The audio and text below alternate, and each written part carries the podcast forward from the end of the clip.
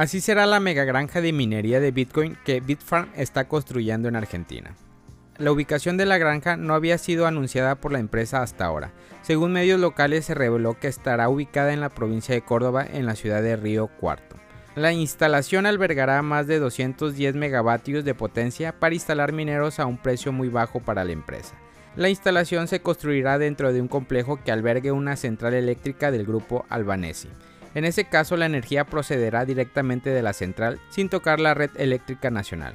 Asimismo, se proyecta que este funcionamiento tan pronto como el próximo año, Damián Polla, gerente general de Bitfarm para LATAM, declaró generaremos aproximadamente 500 empleos durante la construcción y otros 100 durante la operación del centro de datos. Se trata de un contrato de venta de energía entre privados, que no implica ningún tipo de subsidio teniendo en cuenta que la demanda no está conectada a la red.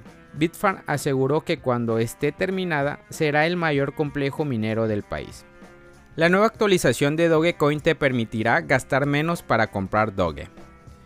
El equipo detrás de Dogecoin anunció este lunes el despliegue de su actualización de reducción de tasa en las transacciones en la parte superior del blockchain Doge. La actualización se llama Core 1.14.5 y ya está disponible para los usuarios que quieran comprar Dogecoin pagando tarifas más bajas. Si bien la comunidad de Dogecoin está entusiasmada sobre la nueva actualización y la reducción de la tarifa, los desarrolladores recomiendan a los usuarios a ser conscientes de los cambios ya que van a haber importantes correcciones de seguridad.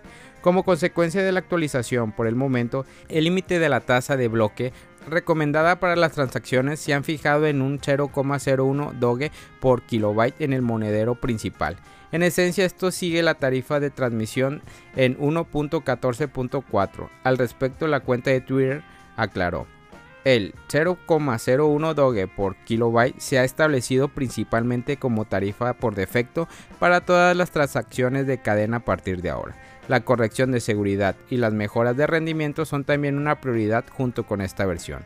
Esto hace que sea un requisito para los usuarios de cartera y operadores de nodo. ¿Por qué el 14 de noviembre podría ser el próximo gran día para Bitcoin? La aprobación y el lanzamiento de una exchange, Traded Fund, vinculada a Bitcoin parece ser el principal impulsor. Aunque el mercado se enfrió durante un par de semanas después de un reapunte masivo, la presión de comprar regresó al final del fin de semana, empujando a Bitcoin de regreso a un territorio inexplorado y un nuevo récord histórico por encima de los 68.000.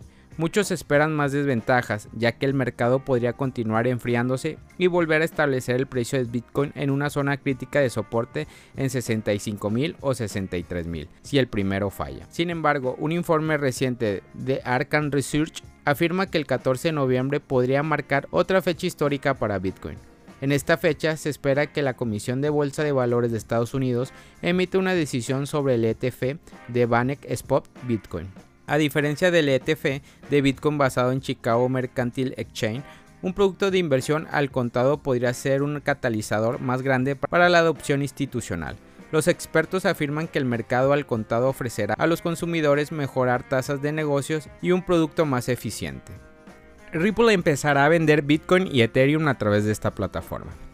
Ripple Labs, la empresa detrás de la criptomoneda Ripple, anunció este martes que ofrecerá a sus clientes otras criptodivisas como Bitcoin y Ethereum por medio de su propia plataforma. El nuevo servicio denominado Ripple Liquidity Ups se lanzará el próximo año y permitirán a los clientes comprar y vender Bitcoin, Ethereum, Ripple, Litecoin Bitcoin Cash y Ethereum Classic. El llamado UP se conectará a la plataforma existente de Ripple On Demand Liquidity que permite a los bancos, creadores de mercado y otras instituciones financieras a realizar pagos transfronterizos utilizados en Ripple si así lo desean.